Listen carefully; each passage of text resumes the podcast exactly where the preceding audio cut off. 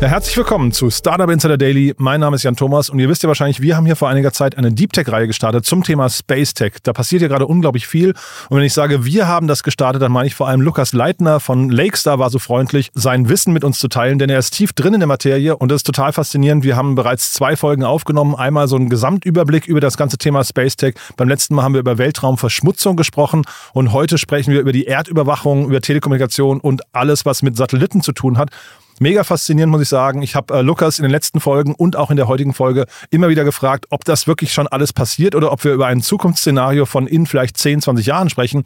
Und es ist wirklich sehr beeindruckend, wie viel von all dem schon Realität ist und auch, was das natürlich hinterher für Auswirkungen hat für die Menschheit, für den Planeten, aber auch für Investoren oder natürlich auch für Startups, die Geschäftsmodelle wittern, wo es vielleicht gerade darum geht, der Schnellste zu sein, um möglicherweise auch den Weltraum zu besetzen in bestimmten Bereichen.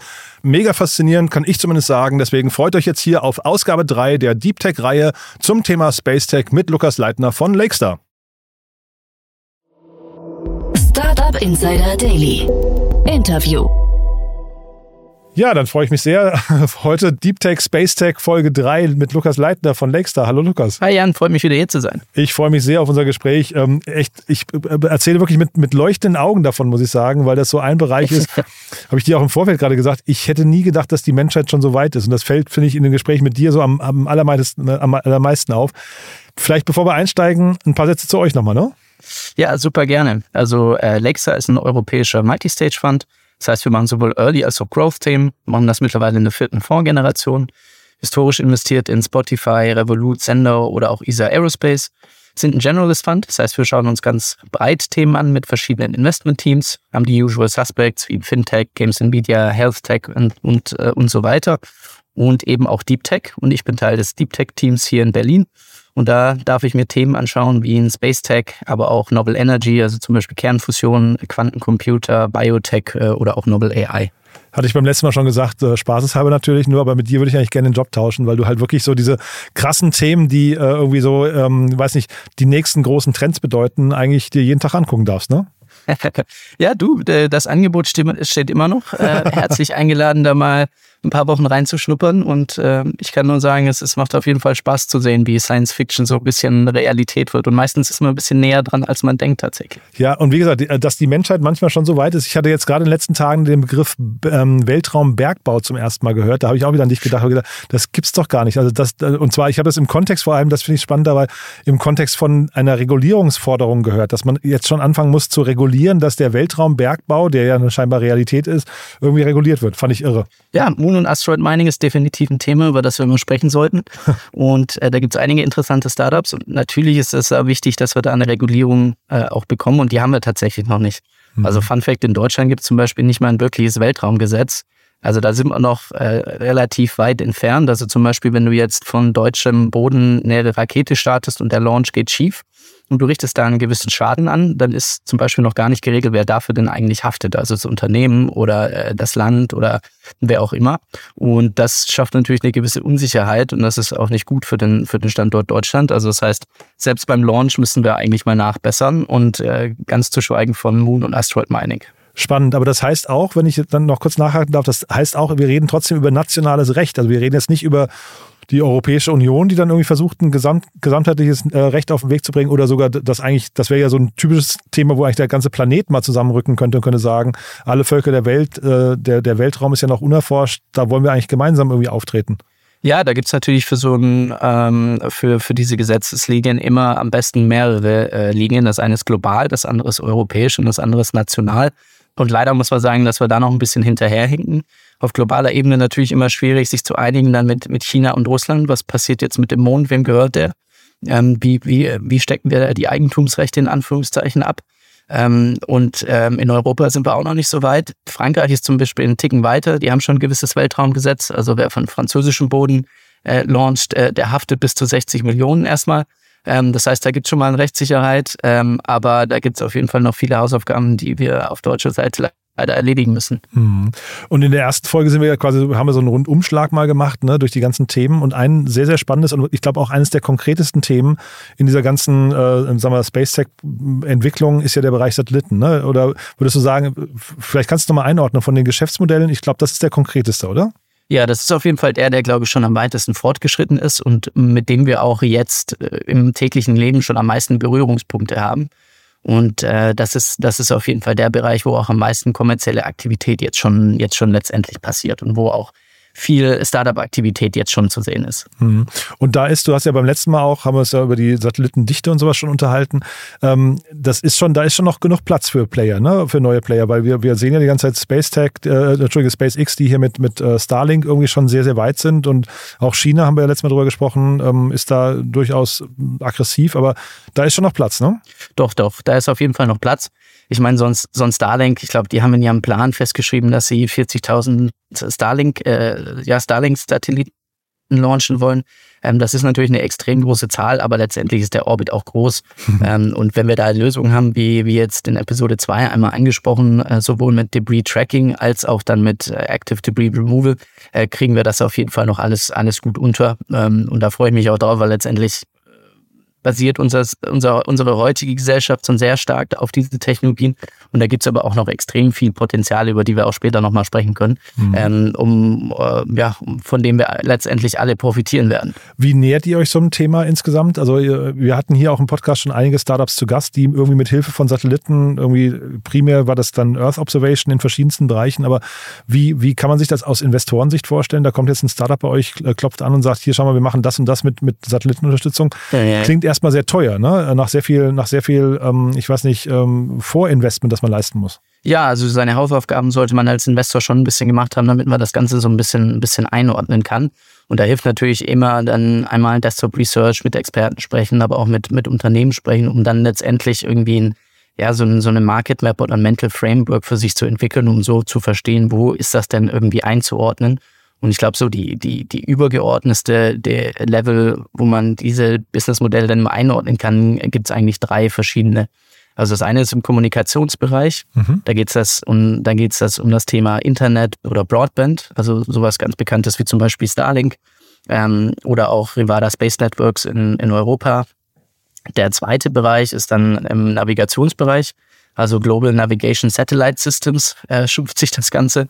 Mhm. Ähm, äh, da ist wahrscheinlich so das bekannteste Beispiel das GPS-System. Das ist ein amerikanisches System. Ähm, Europa haben wir aber auch eins, das nennt sich dann Galileo. Russland und China haben auch nochmal ihr eigenes. Ähm, und das ist letztendlich so das, wo, was, was jeder täglich nutzt, wenn er einmal äh, Google Maps ausmacht und den blauen Punkt da bewegen sieht. Das basiert letztendlich auf Navigationssystem. Und der letzte große Bereich ist das ganze Thema Earth Observation. Äh, da geht es darum, dass man mit verschiedenen Sensortechnologien äh, unterschiedliche Datenpunkte aufnehmen kann. Ich glaube, das bekannteste Beispiel ist wahrscheinlich, wer die News so das letzte Jahr verfolgt hat, äh, der Russland-Ukraine-Krieg, wo man immer mal wieder Satellitenbilder auch sieht. Und wenn man da darauf achtet, gibt es ganz unten links oder rechts immer so ein Wasserzeichen, wo Mexa steht. Mhm. Das ist zum Beispiel ein großes Satellitenunternehmen, das eben mit ähm, immer wieder die, die News mit Bildern aus der Ukraine versor versorgt. Das wohl bekannteste Bild ist wahrscheinlich mit diesem langen Konvoi ähm, von russischen Panzern ja, und ja, Lastwagen, die in die Ukraine reinkommen. Das stammte von denen, ja? Ja, genau. Und das ist zum Beispiel auch basierend natürlich auf Satellitentechnologie. Mhm. Maxa wurde zum Beispiel auch gerade äh, gekauft von, von einem großen PI-Fonds für 6, 6 Milliarden. Also da spielt auf jeden Fall schon einiges an, an Musik. Und in Europa haben wir da auch tolle Unternehmen. Gerade in Deutschland ist zum Beispiel ein Aurora Tech, die Waldbrände eine Überwachung machen oder ein Constellar mhm. äh, oder auch ein, ein, ein Live-EO, die sich auf die Analyse von Satellitenbildern ähm, spezialisieren. Waren alle drei hier schon zu Gast, ja. Also, tolle Themen, muss ich sagen, wirklich. Äh, und haben mir aber auch damals schon gezeigt, welches Potenzial irgendwie so, das, das denkt man ja gar nicht, welches Potenzial Satellitenbilder eigentlich haben. Weil man würde jetzt, bei, vielleicht gehen wir mal so Aurora Tech zum Beispiel, die monitoren ja Waldbrände, ne? Und das ist ja irgendwie, per se würde man jetzt A nicht denken, dass das geht und B, äh, dass da überhaupt ein Geschäftsmodell dahinter steckt. Ja. Ja, die haben einen äh, Thermalsensor, also das heißt letztendlich, der ein Wärmebild aufnimmt von, von der Erde. Und mit diesem kann man dann relativ genau sagen, wo ist denn jetzt gerade der Brandherd, ähm, der sich äh, mit dem Waldbrand ausbreitet. Und das ist natürlich extrem wichtig äh, zu wissen, gerade für die Feuerwehreinsatzkräfte, wo genau ist denn jetzt eigentlich der Brandherd und wo müssen wir gezielt löschen. Und das äh, hat wahnsinnigen, wahnsinnigen Vorteil, wenn man das aus dem All macht, äh, mit fast near Real-Time ist der Plan von, ähm, von Aurora Tech. Und da äh, gibt es extrem viel Potenzial, glaube ich, um profitieren wir am Ende alle von. Und da habe ich echt gestaunt, weil die Kosten sind deutlich geringer als die jetzigen Lösungen. Jetzige Lösungen sind irgendwie Drohnenflüge oder ich meine irgendwie darauf hoffen, dass man den Waldbrand früh genug erkennt. Ne? Und das, das wird dann so plötzlich so offensichtlich, wenn man sich mit diesen Unternehmen beschäftigt, dass sowas natürlich aus dem Weltraum viel, viel besser geht. Mittlerweile, ne? Ja, absolut. Und historisch war das sicherlich ein anderes Thema. Mhm. Wir hatten es ja schon ein paar Mal angesprochen, einfach was ein größerer Treiber ist. Auf der einen Seite sind die Launchkosten, die runtergekommen sind, also von irgendwie 50, 60.000 mit dem Space Shuttle Programm zu jetzt irgendwie 5.000 mit der Falcon 9, teilweise sogar 1.000 wenn Starship, wenn das jetzt auch noch klappt, dann sind wir dabei vielleicht 100, 200 Dollar pro Kilogramm. Das heißt, der große Kostenfaktor auf der Satelliten-Launch-Seite ist einfach extremst, extremst runtergegangen und das mhm. ermöglicht neue Businessmodelle. Auf der anderen Seite haben wir den zweiten Trend, äh, da geht es eigentlich gerade im Satellitenbereich um die Verkleinerung von, von Satelliten. Mhm. Ähm, zum Beispiel jetzt Aurora Tech, die, die nutzen hauptsächlich CubeSats. Das heißt, das sind relativ kleine Satelliten, die wiegen ein paar Kilogramm. Mhm. Und äh, die sind dann halt auch einfach deutlich günstiger in der Herstellung als jetzt so ein Satellit, der irgendwie ein paar hundert Kilogramm wiegt. Ähm, und natürlich dann auch günstiger am Launch. Also diese zwei Faktoren dann in der Kombination ermöglichen es einfach, dass ähm, die Kostenseite extrem, extrem gering ist. Und auf äh, der äh, Revenue-Seite hat man natürlich auch einen extremen Vorteil, einfach weil die Scalability extremst einfach oder äh, gut ist. Also zum einen hat man Global Coverage. Das heißt, eigentlich kann man mit, mit, mit einem Satelliten schon den ganzen Globus abdecken. Und zum Zweiten ähm, hat man natürlich auch fast Near, äh, Near Zero Marginal Scaling Cost. Also sobald ich einmal einen Satellit im Alt habe, ist es eigentlich egal, ob ich jetzt ein Bild mache oder tausend Bilder aufnehme. Mhm. Ähm, das ist dann irgendwann nicht mehr der Kostentreiber. Und äh, wenn man das vergleicht zu existierenden Lösungen, wie beispielsweise so ein Flugzeug oder Drohnen, ähm, extrem teuer, keine globale Abdeckung und jetzt zum Beispiel Drohnen ist auch regulatorisch nicht so einfach. Ähm, eine, andere, eine andere Alternative wären Sensoren im Boden, ähm, mhm. aber das ist eigentlich auch nicht, nicht abbildbar. Das heißt, Satellitentechnik, da kommt jetzt, die kommen jetzt die, die äh, die guten Trends plus eben die, die Eigenschaften von Satellitentechnologien ins Spiel, die in Kombination das Ganze jetzt als Businessmodell extrem attraktiv machen. Und so auf den ersten Blick würde ich auch denken, das ist so ein Thema, da könnte Deutschland sogar eine Rolle spielen. Ne? Wir haben gute Ingenieure, wir haben irgendwie, wir haben, wir haben gute Universitäten. Ähm, die Technologie ist jetzt gerade erschwinglich geworden. Das heißt, also eigentlich könnte das so ein Thema sein, wo wir irgendwie, sagen wir, vielleicht auch verboten, also wenn ich jetzt sage wir, meine ich so Deutschland, Europa, irgendwie vielleicht mhm. auch verlorenen Boden wieder, Boden wieder aufholen, oder? Ja, da sind wir auf jeden Fall vorne mit dabei, würde ich sagen, in gewissen Bereichen. Ähm, also äh, gerade jetzt so ein Royaltech oder Constellar oder auch ein Live-EO, die sind tatsächlich Pioniere auch was, was, äh, was gewisse Satellitensensortechnologien angeht. Mhm. Zum Beispiel Constellar hat auch einen neuen Sensor mit dem Fraunhofer Institut entwickelt. Ähm, da kommt natürlich auch viel Technologien, gerade aus diesen Forschungseinrichtungen. Mhm. Da haben wir natürlich auch extrem viel wissen, dass da schlummert und da müssen wir jetzt schauen, dass wir das in die Unternehmen reinkriegen. Und da sind wir, glaube ich, auf gutem Weg und das merken wir auch, dass jetzt gerade in diesem ganzen Earth Observation Bereich relativ viel Nachfrage äh, kommt. Da gibt es immer noch einen gewissen Erziehungsbedarf, was jetzt auf Kundenseite angeht, weil die es einfach noch nicht gewohnt sind, mit diesen Satellitenbildern A, zu arbeiten mhm. oder vielleicht sogar das Potenzial einfach noch nicht kennen.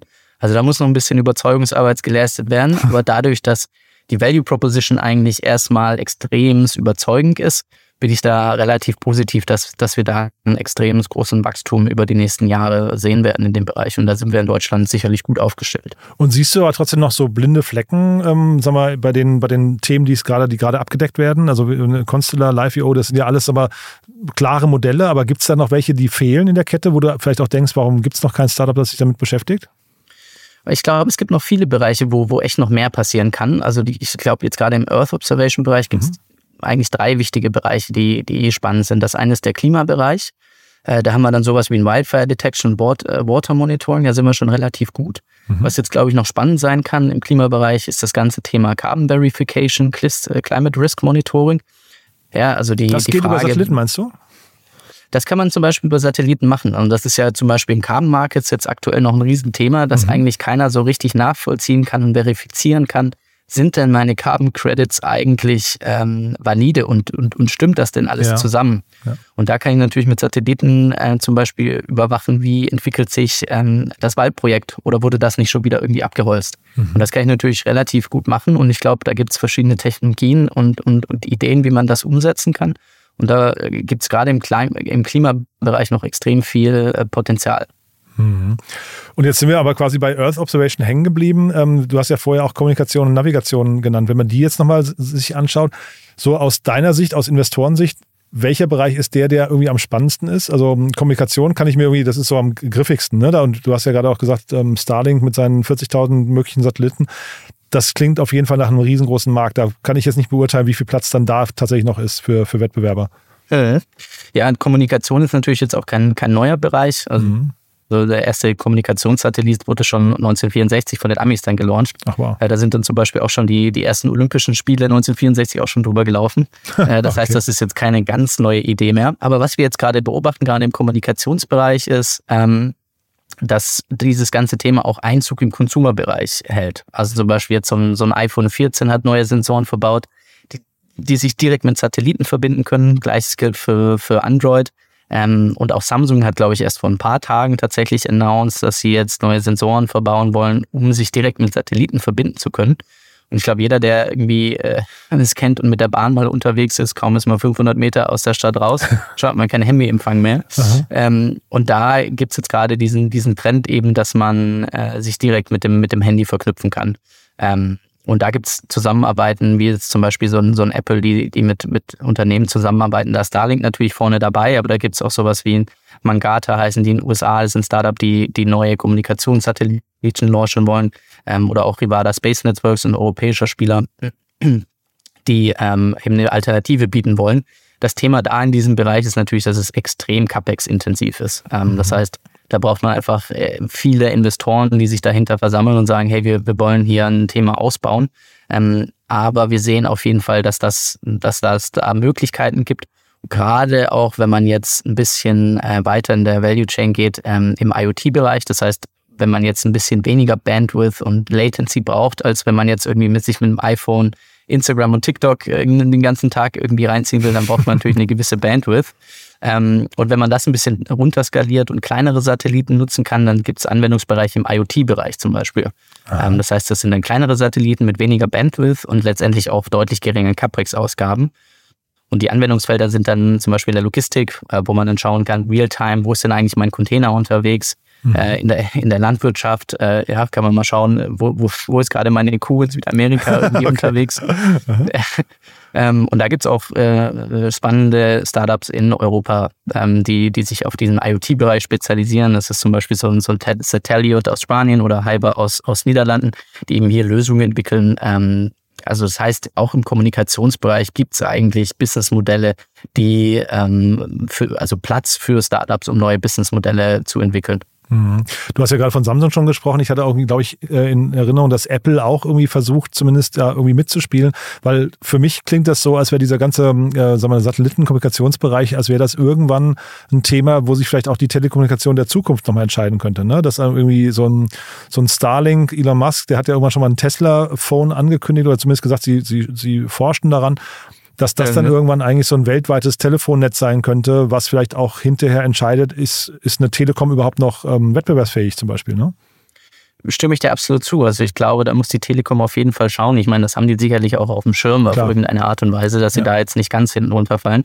Aber das, was ich so lese und höre und mit den Experten, die ich spreche, dann ist natürlich Satellitentechnologie von den wie gesagt, den Trends, die gerade passieren und den Eigenschaften von, von diesen Satelliten, also mhm. Global Coverage und dass du dich letztendlich, ja, auch wenn du irgendwie in Machu Picchu gerade am Wandern bist, dass du dich mit dem Handy verbinden kannst. Mhm. Ähm, da spricht natürlich einiges dafür, dass sich die, diese, diese Telekommunikationslandschaft einfach weiter in den Satellitenbereich ähm, verschieben wird. Mhm. Und ich glaube, das ist auch ein Thema, was jetzt aus, aus europäischer Sicht wahnsinnig wichtig ist. Also mhm. zum Beispiel ähm, die ESA hat oder die Europäische Union hat natürlich auch gemerkt, dass das jetzt nicht optimal ist, wenn man in, in, in Europa einen Krieg hat und man ist angewiesen auf einen amerikanischen Milliardär auf Lust auf Laune, wie er jetzt gerade Starlink zu oder abschaltet. Das stimmt, ja. Ähm, das heißt, da gibt es jetzt auch eine Initiative, das nennt sich Iris 2, die die ins Leben gerufen haben. Und die wollen zum Beispiel auch ein eigenes Kommunikationsnetzwerk aufbauen, unterstützen das auch mit 2,4 Milliarden, ähm, damit man hier einfach eine Alternative hat und auch die europäische Unabhängigkeit wahren kann. Und ich glaube, das ist auf jeden Fall ein wichtiges Thema. Aber ein wichtiges Thema, bist du da auch ähm, optimistisch, dass das funktionieren kann? Also ich bin wahrscheinlich nicht so optimistisch, was die Timelines angeht, wie, ja. wie sie das Ganze strukturiert haben. Ich glaube, die wollten 2024 oder 2025 schon die erste Satelliten haben. so wie ich die, die ESA leider kenne, wird das ein bisschen äh, länger dauern, einfach mit den Abstimmungszyklen und den ganzen bürokratischen Hürden, die man da überwinden muss. Letztendlich aber zuversichtlich, einfach weil, glaube ich, ähm, die Value Proposition und, und der Bedarf ähm, und das Thema einfach so eine kritische Infrastruktur ist, bin ich optimistisch, dass wir das in Europa auch noch hinkriegen. Ja, weil du hast ja vorhin GPS und versus Galileo genannt, ne? Und ich meine, Galileo kennt man auch schon lange, aber das ist im Vergleich eine relativ kleine Lösung, oder? Ja, spannenderweise ist das tatsächlich von der Genauigkeit her nochmal besser als das amerikanische System tatsächlich. Ja, das ist auch was, glaube ich, wo man die Europäer immer unterschätzt hat. Und es gab auch Verzögerungen, was den Start von Galileo angeht. Aber letztendlich sind das jetzt, glaube ich, mittlerweile knapp 30 Satelliten, die da ähm, das System zusammenhalten. Und da kommen wir auf Genauigkeiten von bis zu 10 Zentimetern runter. Ach, und äh, damit kann man dann natürlich auch solche Anwendungsfelder wie Precision Agriculture ermöglichen und ähm, einfach viel Automatisierung auch, auch erreichen. Und ich glaube, was, was viele auch tatsächlich nicht wissen, ist, wie viel heute eigentlich schon auf dieses ganze äh, GPS beziehungsweise Navigationssystem beruht. Zum Beispiel auch große Teile des Finanzsystems. Mhm. Ähm, da da geht es um das Thema, äh, um die Synchronisierung von Zeit. Also jeder dieser äh, ähm, Navigationssatelliten hat eine Atomuhr, trägt die in sich und äh, übermittelt sozusagen die genaue Uhrzeit an das Finanzsystem. Und das ist jetzt wichtig zum Beispiel im Hochfrequenzhandel, damit man sich natürlich einigen muss, wer hat jetzt seinen Trade zuerst ausgeführt, weil sonst, äh, wenn, wir, wenn wir uns da nicht einigen, dann, dann kriegen wir da natürlich ein Riesenproblem. Ist ja spannend, ähm, ja, okay, krass. Ja. Und, und das gleiche gilt natürlich auch, wie wenn du jetzt zum ATM gehst und dir einmal da Geld abholst, dann ist da auch ein Timestamp drauf. Mhm. Und der ist auch mit dem GPS-System letztendlich vernetzt. Ähm, und der kriegt die genaue Uhrzeit eben über, über diese Satelliten zugespielt, damit man genau äh, weiß, wann Jan Thomas jetzt gerade 50 Euro abgeholt hat. Ist ja irre. Aber ich hatte auch schon mitbekommen, dass jetzt durch diese zum Beispiel Wärmesensoren, ne, ich weiß jetzt nicht, ob das bei Aurora Tech auch so ist, aber dass dann tatsächlich sogar auch ähm, von Finanz, ähm, was sind das dann so Hedgefonds oder sowas, gemonitort wird, ob jetzt zum Beispiel, ich weiß nicht, bei Foxconn äh, eine Fabrik am Laufen ist oder nicht am Laufen ist, weil das ein Frühindikator ist für möglicherweise einen Lieferengpass in, ich sag mal, drei Monaten. Ja mega spannende, also Dinge, die man da, glaube ich, irgendwie auch von oben auch sehen kann. Ne? Äh, also da, da, da kann der, da kann die Satelliten äh, Earth Observation nochmal eine ganz andere Rolle spielen hinterher. Mhm. Finanz- und Versicherungsbranche ist ein großes Thema. ähm, also auf der Versicherungsseite gibt es Möglichkeiten, neue parametrische Versicherungslösungen zum Beispiel an, an den Markt zu bringen. Mhm. Also parametrische Versicherungen sind letztendlich Versicherungen, die einen Schaden regulieren auf Grundlage von vordefinierter Auslöser, also Parametern. Äh, das kann zum Beispiel sowas sein wie die Windstärke oder die Regenmenge. Und äh, dieser Parameter dient dann letztendlich als Proxy für den entstandenen Schaden. Und wenn dann zum Beispiel eine gewisse Regenmenge erreicht ist und der jetzt zum Beispiel als, als Bauer mal, mir meine Ernte versaut hat, dann muss ich nicht mehr den Versicherungsvertreter bitte einmal ähm, vor Ort bitten und dass er mir bitte hier den Schaden analysiert und mal aufnimmt, wie viel ist das denn jetzt eigentlich, sondern durch Satelliten können wir dann sagen, so und so viel Regen ist da gefallen, so und so hoch war die Windstärke. Und dann haben wir dann viel schnellere Auszahlungsmöglichkeiten, mhm. was natürlich auch eine Kosteneffizienz für die Versicherer ist. Gleiches gilt für ähm, die Finanzindustrie. Du hattest angesprochen, dieses ganze Thema Hedgefonds, dieses ganze Thema, wie entwickeln sich Commodity-Preise.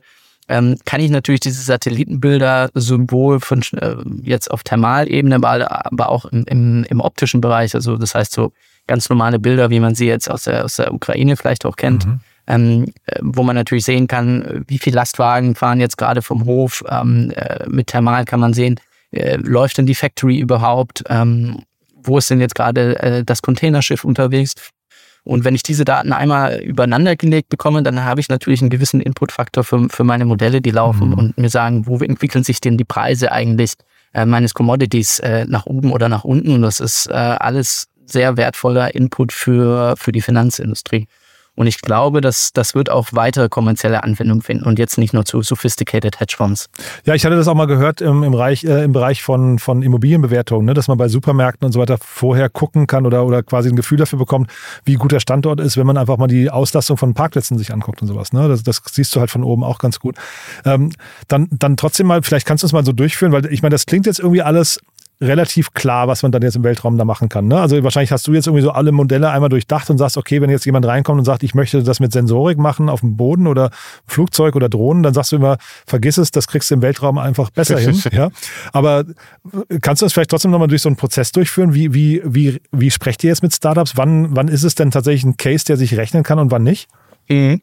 Also ich glaube, dass das Wichtige, was wirklich Startups zu berücksichtigen haben, und das ist auch ein Thema, was wir oft sehen, ist, dass es natürlich sehr viele, sehr starke technische Founder gibt und dass oftmals die Technologie dann auch aus Forschungseinrichtungen kommt. Und dann hat man natürlich einen neuen, tollen Sensor entwickelt mhm. und sagt, ja klasse, ich habe jetzt hier einen wahnsinnigen Sensor und mit dem und dem kann ich jetzt bis auf 10 Zentimeter genau ähm, irgendwie auf die Erde runter gucken. Und ich glaube, was immer wichtig ist, ganz wichtig für die Startups ist, ähm, dass es nicht technisch getrieben sein soll, sondern problemgetrieben. Also, dass man wirklich auch validiert hat, gibt es denn für diese Technologie, die ich habe, denn überhaupt einen Anwendungsbereich, mhm. für den es auch eine Zahlungsbereitschaft gibt? Mhm. Und da ist immer extrem gut, wenn man das einmal validiert hat, schon im, im, im Pitch Deck oder im, in seinem Prozess und sagt, hey, wir haben jetzt hier irgendwie mit 10, 15, 20 Unternehmen gesprochen. Die haben alle gesagt, das finden wir klasse, das und das sind jetzt genau die äh, Specs, Tech-Specs, die wir, die das Unternehmen braucht, die auch ein Problem bei denen lösen. Und so hoch ist ungefähr diese Zahlungsbereitschaft. Mhm dann fällt es uns natürlich leichter zu sagen, okay, ähm, dafür können wir, sehen wir auch, dass wir Geld geben können, um dann eben diese Satelliten zu launchen, weil das ist genau das Thema bei diesen Businessmodellen, dass das natürlich meistens einfach eine Upfront-Cost ist. Mhm. Du hast dann danach die, die großen Vorteile von Global Scalability und Zero Marginal Scaling Cost, aber du hast diese Upfront-Costs. Und um das zu de-risken, ist es für uns wichtig einfach, dass es problemgetrieben ist und eine, eine, Validierung gibt für die Zahlungsbereitschaft. Aber du hast ja vorhin, wenn ich dir richtig zugehört habe, auch gesagt, es ist noch nicht für jeden äh, Anwender klar, mit Satellitenbildern zu arbeiten. Ne? Das ist jetzt noch nicht, ist jetzt noch nicht Mainstream geworden, oder? Absolut richtig. Also ich glaube, auch wenn ich immer mit vielen, mit vielen Freunden oder so weiter spreche, das, das klingt dann immer wie Zukunftsmusik oder das ist einfach noch nicht so angekommen, was da für ein Potenzial schlummert von diesen, von diesen Daten. Also das ist das eine Thema, dass es einfach irgendwie unvorstellbar ist. Das andere ist, dass es in der Vergangenheit zu teuer war einfach. Mhm. Launchkosten relativ hoch. Ähm, die Satellitenqualität der Bilder war auch nicht so gut.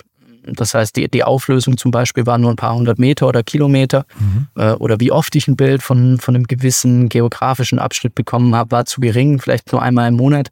Und damit konnte ich dann einfach kein Value-Add liefern. Ähm, und heute ist das anders. Mit, mit kleineren Satelliten äh, kann man vielleicht sogar bis zu Near Real-Time schaffen mit 15 Minuten äh, jedes 15 Minuten ein neues Bild.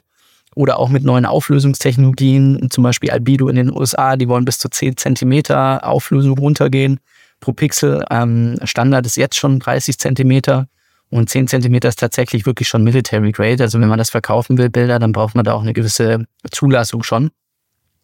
Und äh, das ist jetzt einfach alles anders als in der Vergangenheit. Und zudem ist es auch nicht einfach, mit diesen Satellitenbildern umzugehen. Also wir haben ja äh, letztes Mal schon drüber gesprochen, die Satelliten sind in der Höhe von 400 bis 600 Kilometern, fliegen da mit 30.000 kmh ähm, um die Erde. Dann steht mal die Sonne irgendwie anders bei dem Bild, dann hast du mal Wolken drauf, dann hast du unterschiedliche Jahreszeiten, dann ist es ein bisschen verwackelt. Also das heißt, es ist jetzt auch nicht ganz einfach, mit diesen Satellitenbildern umzugehen.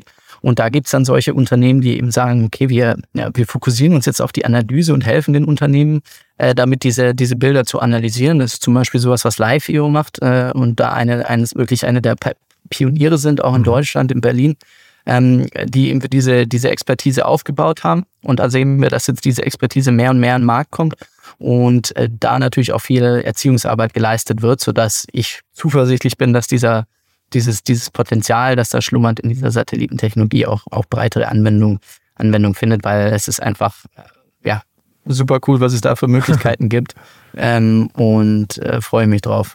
Ja, ich finde das nur trotzdem für Startups natürlich unglaublich schwierig, mir vorzustellen. Also der, der, der Markt ist noch nicht gewohnt, mit Satellitenbildern zu arbeiten. Zeitgleich, ähm, die Lösung ist noch weit weg und man soll jetzt trotzdem irgendwie 10, 20 Kunden überzeugen, eine, ein Commitment abzugeben, zumindest mal im, im, so, so, so zu nicken und zu sagen, das wäre unsere Zahlungsbereitschaft für eine Lösung, die wir uns noch gar nicht vorstellen können. Ne? Also wenn man jetzt mal so, ich weiß nicht, es gibt ja immer diesen Satz, äh, was hier, wir hätten uns äh, keine, keine Autos gewünscht, sondern äh, schnellere Pferde, ne? Oder hier Steve Jobs. Ich glaube, so dieses Thema iPhone wäre halt auch nicht über Nutzerbefragungen äh, gekommen, sondern ich glaube, man braucht schon ein Gespür für den Markt auch, der, der dann existieren könnte, oder? Ja, und da müssen die, die Gründer viel, viel Arbeit und, und Fleiß reinstecken, mhm. dass wir, dass man eben diese ersten Schritte schon mal de-risk.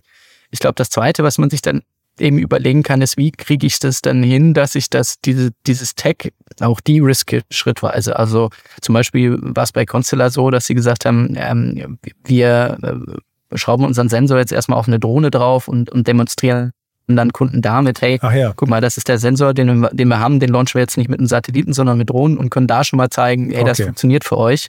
Ähm, dann haben sie einen Sensor auf die ISS gelauncht. Ähm, dann kann man sich überlegen, ob man einen kleineren Satelliten erstmal launcht, um dann irgendwie einen größeren zu launchen. Also da gibt es dann Möglichkeiten, wie man sich das cleverer aufteilen kann auf der Roadmap.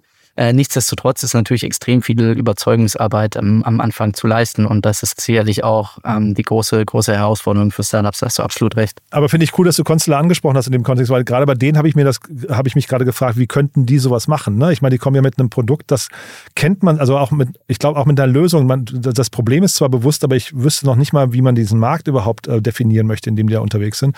Und dann zu sagen, wir müssen eigentlich vorher schon irgendwie Zahlungsbereitschaften uns erarbeiten, äh, finde ich unglaublich kompliziert. Also ihr habt ja da investiert, Äh. ne, muss man fairnesshalber sagen, oder? Das ist ein Investment von euch, oder? Ja, genau. Das haben wir zusammen mit, mit den Kollegen von V-Squared gemacht in, in München. Ähm, also Constellar, was die letztendlich machen, ist, die haben einen neuen äh, Thermalsensor entwickelt, zusammen mit dem Fraunhofer Institut.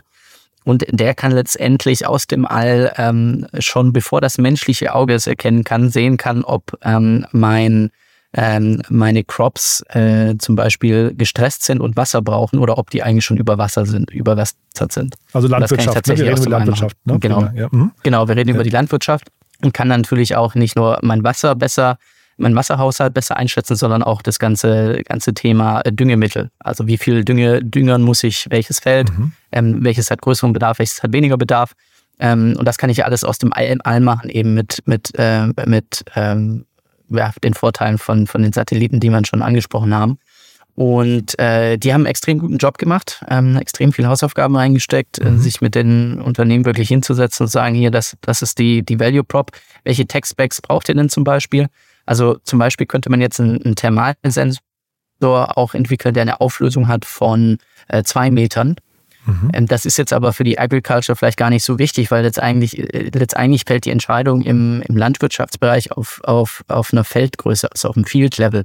Das heißt, eine Auflösung von zwei Meter ist da vielleicht ein Overkill. Das heißt, man hat dann gesagt, okay, man macht eine Auflösung vielleicht von, von 20 auf 20 Metern, um eben so ein, ein Feld abdecken zu können und sparen dann natürlich Kosten auf der Sensorentwicklungsseite.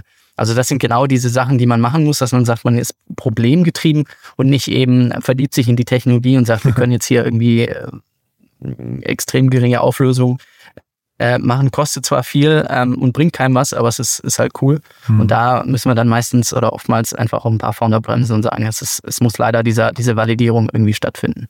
Total. Ich hatte den Max Gulde hier mal zu Gast, ne, von, von Constellar. Das fand ich super spannend. Und der hat auch erzählt, dass das Thema Wasser wird halt in Zukunft, das habe ich schon oft zitiert hier, Wasser wird so ein Zukunftsmarkt nochmal, der, weil der Wasserpreis so total durch die Decke gehen wird. Auch das ist natürlich nochmal noch mal super spannend, wenn so ein Startup wahrscheinlich das mitpitcht, ne, und aber sagt, guck mal, der Markt auch an sich wird sich nochmal stark verändern. Total. Also äh, da, da sehen wir bei, bei Constellar eben diese riesengroßen Trends, die einfach für diese Lösung sprechen. Also auf der einen Seite, Klimawandel wird leider nicht weniger und wird auch nicht weggehen in nächster Zeit. Äh, Das ganze Thema Wasserknappheit ist einfach äh, jetzt schon Thema. Ich glaube, man sieht das jeden Sommer, wie wichtig das ist. Äh, wir haben es jetzt irgendwie wieder in den News gesehen, dass es Ernteausfälle für Gemüse gibt, weil es diesen Sommer eben so wenig geregnet hat. Ähm, das heißt, Thema Klimawandel, Riesenthema. Äh, das Thema äh, Bevölkerungswachstum. Das heißt, wir müssen schauen, dass wir die alle ernährt bekommen. Äh, es gibt Forecasts, die sagen, bis 2050 ähm, äh, haben wir 10 Milliarden Menschen auf der Erde. Die müssen ernährt werden und auch gut ernährt werden. Und da kann natürlich ja auch so eine Lösung wie Constellar was, äh, was dazu beisteuern. Und ähm, wenn man diese, diese Makrotrends im, im Rücken hat, dann ist das natürlich für, als, für uns als Investoren auch immer äh, einfach wahnsinnig spa äh, ja, spannend und wichtig, weil man sagt, okay, hier gibt's gibt's ein Riesenproblem, das wird größer und es gibt hier eine Anwendung und hier gibt's eine Lösung dafür, die, die überzeugt uns ähm, und ist irgendwie auch noch, auch noch echt cool, weil wir sagen, wir, wir, wir leisten da einen Beitrag dazu.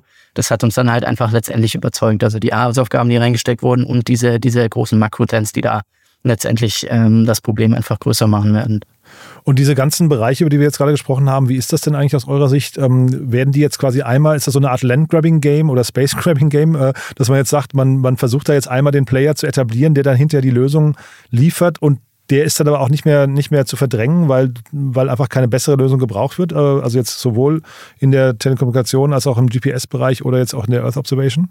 Ja, das sind natürlich schon alle das so Bereiche, wo man sagt, wenn man es einmal geschafft hat und ein Market Leader ist, dann ist das relativ schwierig, den zu disrupten, einfach weil es dieses Setup-Kosten bedarf. Mhm. Ähm, Und das sehen wir tatsächlich auch gerade jetzt im Earth Observation Bereich. Also so wie wir den klassifizieren, ist anhand von verschiedenen Sensortechnologien. Du hast auf der einen Seite den optischen Bereich, also das letztendlich ähm, das, was jeder kennt, also im sichtbaren Bereich, einfach wenn ich ein Bild mit dem iPhone mache, das ist der sichtbare Sensor.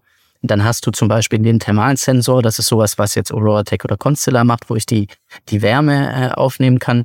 Dann hast du aber auch sowas wie SAR, ähm, das ist letztendlich ein Sensor, der die Topografie der Erde aufnehmen kann. Also ich kann zum Beispiel sagen, ähm, wie hoch ist denn jetzt gerade ein Baum oder welche, welche Form hat es denn zum Beispiel ein Schiff und kann daraus ableiten, was ist das denn für ein Schiff. Äh, und dann gibt's noch mal Hyperspectral, das letztendlich eine Sensortechnologie, die ähm, verschiedene Spektralbänder aufnehmen kann. Und damit kann ich dann zum Beispiel in, also in Anführungszeichen, in Sachen reinschauen, kann zum Beispiel schauen, ähm, wie viel äh, Carbon Dioxide sind zum Beispiel in, in meinem Boden, ganz vereinfacht gesprochen jetzt. Mhm. Ähm, und was wir sehen, ist eben eine Vertikalisierung innerhalb dieser verschiedenen Sensortechnologien und dass es da auch Global Players ähm, gibt, die sich auf diese verschiedenen Sensortechnologien ähm, fokussiert haben. Also im optischen Bereich ist zum Beispiel sowas wie Planet Labs, äh, ein Startup, das jetzt mittlerweile auch äh, geipo'd ist in den, mhm. in den USA, die sich da etabliert haben, oder ein Mexa im optischen Bereich.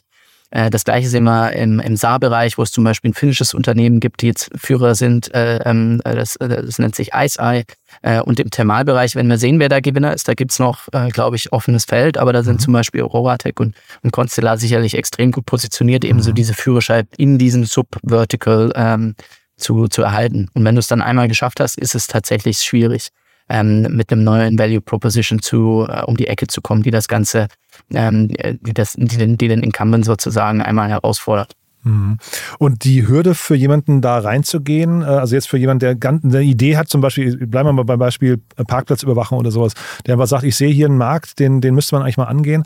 Äh, kann man hier auch so mit irgendwie Auftragsproduzenten und Fremdentwicklungen arbeiten oder ist das eine Sache, da muss man eigentlich von der, keine Ahnung, Fraunhofer zehn Jahre geforscht und irgendwie die, die IP selbst aufgebaut haben? Also es kommt ein bisschen darauf an, glaube ich, wie man sich positionieren will in der Value Chain. Also es gibt verschiedene, verschiedene Unternehmen. Auf der einen Seite hast du im Earth Observation Bereich die Satelliten-Operator, die letztendlich auch die Daten sammeln. Das ist zum Beispiel sowas wie ein Planet Labs oder ein Mexa, die eben Bilder aufnehmen ähm, und die dann letztendlich verkaufen. Dann gibt es solche Spieler wie, das sind Datenplattformen. Das ist zum Beispiel so ein App42, die, die kaufen von verschiedenen Satelliten-Operatoren diese Daten ein und sammeln die einmal auf der Plattform und verkaufen die wieder. Und dann hast du einmal noch die Analytics Companies, die wirklich nur ähm, sich auf die Analyse von Satellitenbildern ähm, beschränken und letztendlich Satellitenbilder dann direkt von Planet oder von so einem Up42 einkaufen mhm. und dann verarbeiten. Und dann hast du nochmal die vertikal integrierten Spieler wie so ein Aurora Tech oder Constellar, die sowohl Satelliten launchen als auch die Analyse der Bilder letztendlich dann machen. Mhm. Und da muss man sich einmal entscheiden, wer will ich denn eigentlich sein? Und wenn ich natürlich ein Satellitenoperator sein will, dann muss ich schon auch eine gewisses technisches Know-how mitbringen, dass ich sage, ich habe eine, eine, Ahnung von einem Sensor und ich habe auch einen Sensor, der neu ist und den, der, den es nicht schon gibt. Mhm. Also auf diesem, in diesem Businessmodell würde ich auf jeden Fall sagen, dass es Sinn macht, einen technischen oder wissenschaftlichen Hintergrund zu haben. Mhm. Ähm, wenn man jetzt sagt, ich fokussiere mich zum Beispiel nur auf die Analyse von Satellitenbildern, dann äh, braucht man so einen Hintergrund sicherlich nicht. Ist wahrscheinlich hilfreich, wenn man den hat. Aber da geht es natürlich dann viel um das Thema ähm, Algorithmen, Software mhm. ähm, äh, und da braucht man einfach ähm, gewisse Skills und ich glaube, wenn man die hat, kann man, kann man wirklich sehr gut in, in so einen Bereich auch reingehen, ohne dass man vorher bei so einem Fraunhofer-Institut oder so gearbeitet hat. Und es wäre aber für euch, höre ich raus, auch jetzt kein No-Go, sich mit solchen Leuten dann zu beschäftigen, die jetzt sagen, ich möchte weiter hinten in der Value Chain sein, ich mache vielleicht Data Science oder Big Data und, und AI ähm, und habe hier eine Nische gefunden, die spannend ist, auch wenn es dann vielleicht Plattformabhängigkeiten in Richtung äh, Satelliten, was ich Earth Observation Provider gibt, ja? Mhm. Genau, also ich glaube, jede, jede Position der Value Chain hat seine Daseinsberechtigung und mhm. jeder hat natürlich auch seine Risiken, wie du mhm. sagst. Wenn du im, im, Analysebereich bist, dann hast du natürlich eine Abhängigkeit, dass du an die Daten rankommst. Mhm. Ähm, ähm, aber letztendlich schauen wir uns ganz breit Themen an und ich glaube wirklich, jeder, jeder hat seine Daseinsberechtigung, Vor- und Nachteile. Wir sind so ein, ein Ticken mehr vielleicht auf dieser deep techigeren Seite unterwegs. Das mhm. heißt dann oftmals auch Modelle, die einfach Hardware ähm, dabei haben, mhm. sind aber auch immer offen für, für nur Software-Plays. Und letztendlich ist das dann so vielleicht ein bisschen das klassischere VC-Business auch wieder, wo es dann letztendlich auch um um SaaS-Subscription, B2B SaaS geht. Ähm, ähm, das schauen wir uns dann zum Beispiel mit, mit unserem Software-Team zusammen an, mhm. solche Themen, und, und äh, finden da auch immer mal wieder spannende Sachen, die, die ein bisschen weiter fortgeschritten in, in unserem Prozess kommen, haben aber auf dieser Seite tatsächlich jetzt noch kein Investment gemacht, ähm, ist aber auf jeden Fall ein spannender Bereich für uns auch. Und äh, sag mal, Lukas, gibt es andere, sag mal, andere Quellen noch als jetzt Satellitenbilder oder dass ich jetzt, wenn ich jetzt anfangen möchte mit einem Startup und eine Idee habe, muss ich dann anfangen, irgendwie mir irgendwelche Earth Observation Provider zu suchen oder gibt es auch andere Quellen für, für Daten und für Bilder? Ja, ist eine, ist eine super Frage. Es gibt tatsächlich auch frei verfügbare äh, Datensätze. Die kommen zum Beispiel von der ESA oder NASA, die ihre mhm. eigenen Earth Observation Satelliten haben. Das sind dann tatsächlich riesige Dinger, die teilweise ähm, mehrere Tonnen wiegen können und auch mehrere hundert Millionen äh, wert sind. Und die haben da nicht nur einen Sensor drauf, sondern ganz verschiedene Sensoren. Ähm, und die dienen nicht nur äh, kommerziellen Zwecken, sondern hauptsächlich eigentlich auch Forschungszwecken. Ähm, und diese Daten werden oftmals auch von der ESA, NASA relativ kostengünstig äh, zur, Verfügung, äh, zur Verfügung gestellt. Aha. Das Problem dabei ist so ein bisschen, dass es oftmals einfach schlechte Qualität ist oder relativ vergleichsweise schlechte Qualität ist. Ähm, das heißt, man hat da vielleicht eine schlechte Auflösung, was, was, was im optischen Bereich irgendwie von ein paar hundert Metern sein kann oder vielleicht 50 Meter. Mhm. Und man kommt, bekommt jetzt von so einem Startup wahrscheinlich auch 30 bis 50 Zentimeter Auflösung.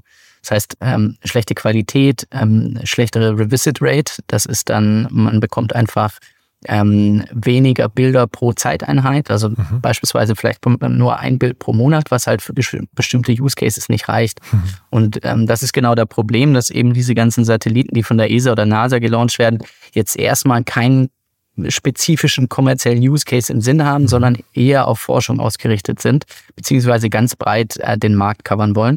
Und dadurch hast es natürlich schwer, wenn du bestimmte Use Cases lösen willst, dass du gewisse Anforderungen auch von den Kunden einfach nicht erfüllen kannst. Deswegen würde ich sagen, gibt es einfach da eine Lücke für Startups, die sagen, wir nutzen diese frei verfügbaren Daten und äh, enrichen die aber mit unseren eigenen, um mhm. dann eben spezifische Use Cases zu, zu erfüllen. Und ich glaube, die Rolle von so Space Agencies sollte sich dann auch eher nochmal mehr in die Richtung verschieben, dass man sagt, ähm, man geht vielleicht oder deckt vielleicht Bereiche ab, für denen es wenig Zahlungsbereitschaft gibt und ein bisschen forschungsunterorientierter ist. Zum Beispiel das mhm. ganze Thema Klimadaten. Ähm, äh, äh, dadurch, dass das ein, einfach ein globales Thema ist, glaube ich, ist es schwierig, dann jemanden zu finden, der wirklich eine Zahlungsbereitschaft für gewisse Klimadaten hat. Und ich glaube, da gibt es einen Bereich, wo die Space Agencies stark, stark sein können. Und äh, ich glaube aber, dass es eben für, für Startups da extrem viel, viel Raum gibt, ähm, diese Lücke zu füllen, und kommerzielle Use Cases äh, äh, zu schließen. Was ein krasses Datenspiel, muss ich sagen. Ne? Also wirklich schon, schon abgefahren, was da oben gerade passiert. Und also das bringt uns ja hinterher möglicherweise extrem viele Vorteile. Ne? Also die Startups, die ich hier im Podcast hatte, wir werden auch die Folgen nochmal verlinken, das waren alles so Fälle, wo ich danach gedacht habe, wow, Wahnsinn. Und ich finde auch die Beispiele, die du jetzt gerade genannt hast, das ist ja, das, das kann ja hinterher alles nur äh, besser werden. Ne? Das kann ja die Menschheit eigentlich nur voranbringen. Das ist irgendwie eine schöne Tendenz, finde ich. Ja? Absolut. Ich meine, noch besser wäre es natürlich, wenn wir Klimawandel nicht hätten, mhm. Äh, den haben wir leider und dann, dann brauchen wir auch Lösungen wie so, ein, wie so ein Constellar. Und ähm, mhm. das natürlich, macht natürlich auch aus Investorensicht Spaß, wenn man einfach merkt, das sind klasse Businessmodelle, die, die die Welt besser machen. Ja, total. Und apropos Klimawandel, ne? ich hatte ja vorhin schon äh, sowas Verrücktes angesprochen wie Regular, äh, Regulatorien für den Wer Weltraumbergbau. Beim nächsten Mal wird es, äh, apropos Klimawandel, noch verrückter, glaube ich. Ne? Dann da hast du noch ein paar Themen mitgebracht. Ich weiß nicht, einen kurzen Ausblick können wir noch wagen, glaube ich. Ne? Ja, super gern. Also Nächste Folge wird es noch ein bisschen mehr Science Fiction wieder. Also sozusagen die Frage, macht es denn eigentlich Sinn, äh, gewisse Produktionsschritte von Halbleitern ins All zu verlegen? Äh, wie können wir denn neue Medikamente im All finden? Ähm, wie können wir zum Beispiel auch grüne Energie aus dem All nutzen? Also das Thema Solar-Based Energy. Also ich glaube, da, da kommen wir wieder in Bereiche, die, die mehr Science Fiction sind. Mega. Ich freue mich wirklich jetzt schon drauf. Äh, haben wir für den Moment was Wichtiges vergessen, Lukas? Nö, ich glaube nicht. Äh, ansonsten ein, darf sich immer jeder gerne bei uns melden. War ein super Rundumschlag, finde ich. Ja, ich hoffe, also genau, ich glaube, das ist jetzt klar. Also man merkt, man merkt genau, wofür dein Herz schlägt, glaube ich. äh, wer, wer, mit dir sprechen möchte, man findet dich auf LinkedIn wahrscheinlich am besten, ne? Absolut, LinkedIn. Ähm, einfach, einfach anschreiben. Äh, ja. Dann freue ich mich auf jeden, der in dem Bereich irgendwas gründen will. Super. Und ich freue mich aufs nächste Mal, Lukas. War wirklich großartig. Ganz lieben Dank, ne? Super, danke dir. Bis zum nächsten Mal. Ciao. Ciao, ciao. Startup Insider Daily der tägliche Nachrichtenpodcast der deutschen Startup-Szene. Ja, das war Lukas Leitner von Lakestar und das war Teil 3 unserer SpaceX-Reihe. Ich fand es mega faszinierend. Ich hoffe, ihr auch. Man merkt so richtig den Pioniergeist und die Aufbruchsstimmung, die da gerade herrschen. Bin sehr gespannt, was wir da noch alles sehen werden und ich muss an der Stelle Lukas nochmal ausdrücklich danken, dass er sein Wissen mit uns teilt. Ist wirklich faszinierend, auch wie er das vorbereitet hat und natürlich eben auch, wie er das erklärt. Ich habe zumindest das Gefühl, ich komme mit und wenn es mir so geht, ich bin ja auch neu im Thema, geht es euch wahrscheinlich auch so. Wenn es euch gefallen haben sollte, wie immer die Bitte, empfehlt uns gerne weiter. Wir freuen uns immer über neue Hörerinnen und Hörer. Speziell natürlich auch für dieses faszinierende Thema. Vielleicht kennt ihr jemanden, der oder die sich für den Weltraum begeistern, die vielleicht immer schon Raumschiff Enterprise geguckt haben oder Star Trek oder 2001 Odyssee im Weltraum. Ja, für all diejenigen wahrscheinlich die frohe Botschaft. Alles, was ihr da gesehen habt, wird Realität. Deswegen gerne an solche Leute mal weiterempfehlen. Und ja, ansonsten euch vielen Dank fürs Zuhören. Mir hat es großen Spaß gemacht. Ich hoffe, wir hören uns wieder. Bis dahin, alles Gute. Ciao, ciao.